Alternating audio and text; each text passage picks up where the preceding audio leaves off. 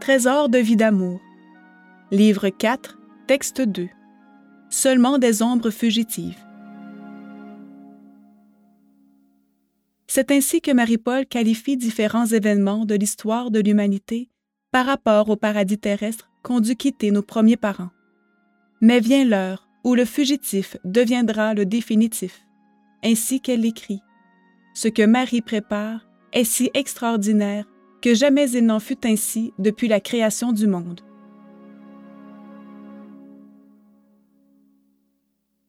Seulement des ombres fugitives.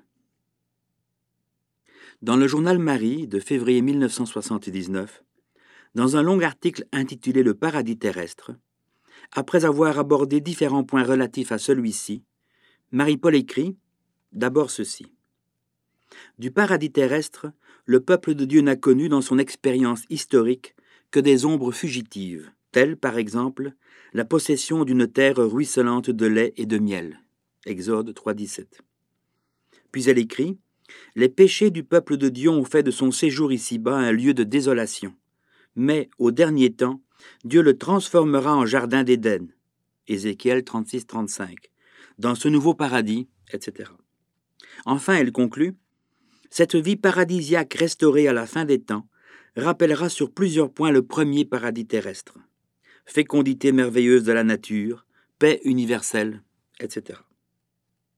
À propos de ce nouveau paradis, l'important n'est pas, dans un premier temps, d'aller au-delà des informations que Marie-Paul nous donne ainsi, mais de tâcher de bien comprendre leur sens et leur portée.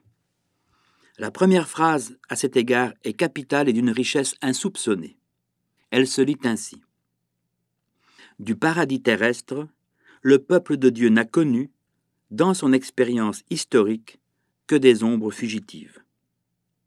Deux affirmations se dégagent immédiatement de cette phrase, à savoir 1. Il y a une expérience historique du peuple de Dieu, et 2 il y a des ombres fugitives du paradis terrestre. Aussitôt deux questions. Que sont cette expérience et ces ombres? Eh bien, dans cette affirmation, le peuple de Dieu n'est pas seulement le peuple juif, et l'expérience historique n'est pas seulement l'histoire et les tribulations de celui-ci.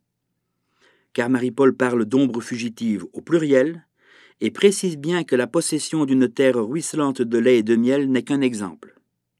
Or, par rapport au paradis terrestre, et tel est le propos de Marie-Paul. Il faut bien voir que le peuple de Dieu, c'est toute l'humanité provenant d'Adam et d'Ève, et que l'expérience historique de celui-ci, c'est toute sa vie, dans notre temps, sur notre terre. En effet, en tant que descendants d'Adam et d'Ève, nous n'aurions tout simplement pas dû nous trouver ici, sur la terre, car sans la faute, nous aurions vécu dans le paradis terrestre. Oui, nous sommes dans une parenthèse de l'histoire de l'univers, et cette parenthèse est l'expérience historique de l'humanité, selon les mots si précis de Marie-Paul.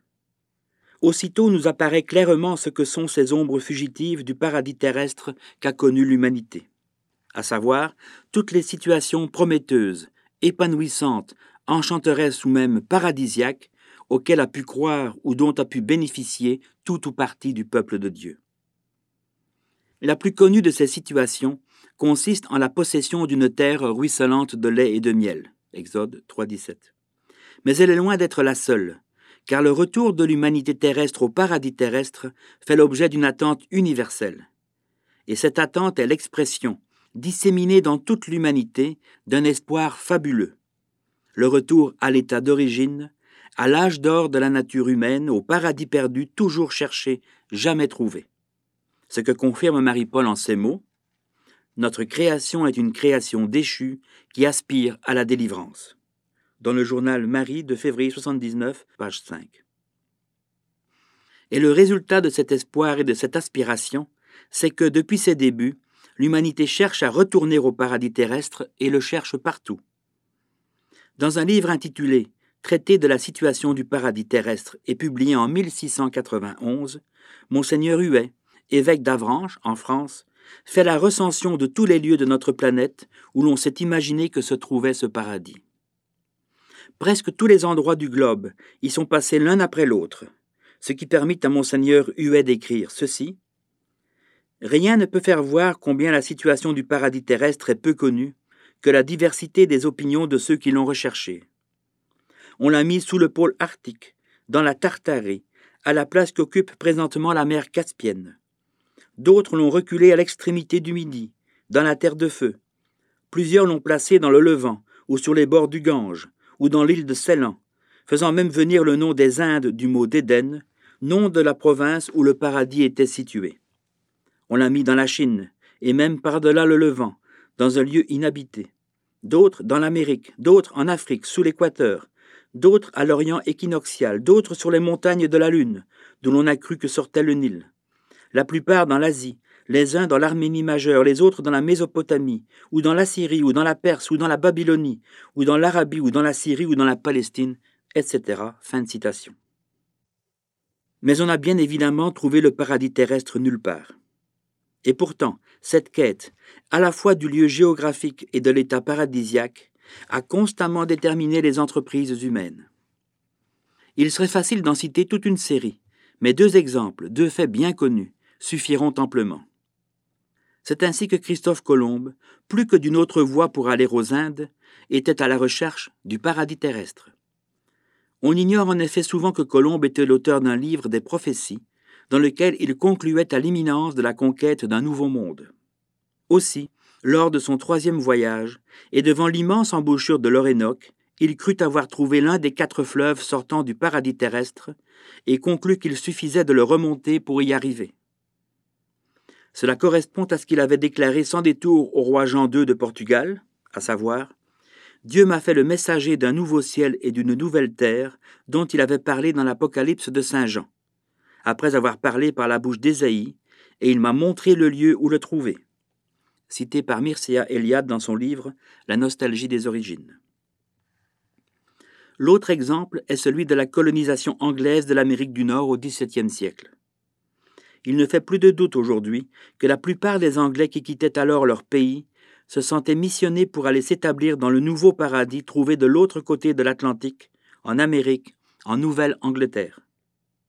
Ainsi, l'on a pu constater que, je cite encore Mircea Eliade, la doctrine religieuse la plus populaire dans les colonies était que l'Amérique avait été choisie parmi toutes les nations de la terre comme le lieu de la seconde venue du Christ, et que le millénium, c'est-à-dire les mille ans de paix, bien qu'essentiellement de nature spirituelle, serait accompagné d'une transformation paradisiaque de la terre comme un symbole extérieur de la perfection intérieure. Fin de citation.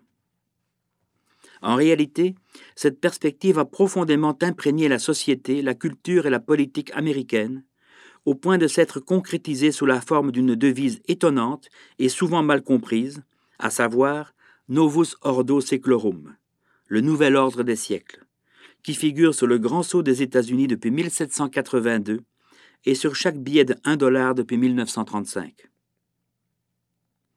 Aujourd'hui cependant, ce qui se passe est d'une toute autre importance et d'une toute autre nature, à commencer par le fait qu'il s'agit de l'œuvre de la corrédemptrice en personne.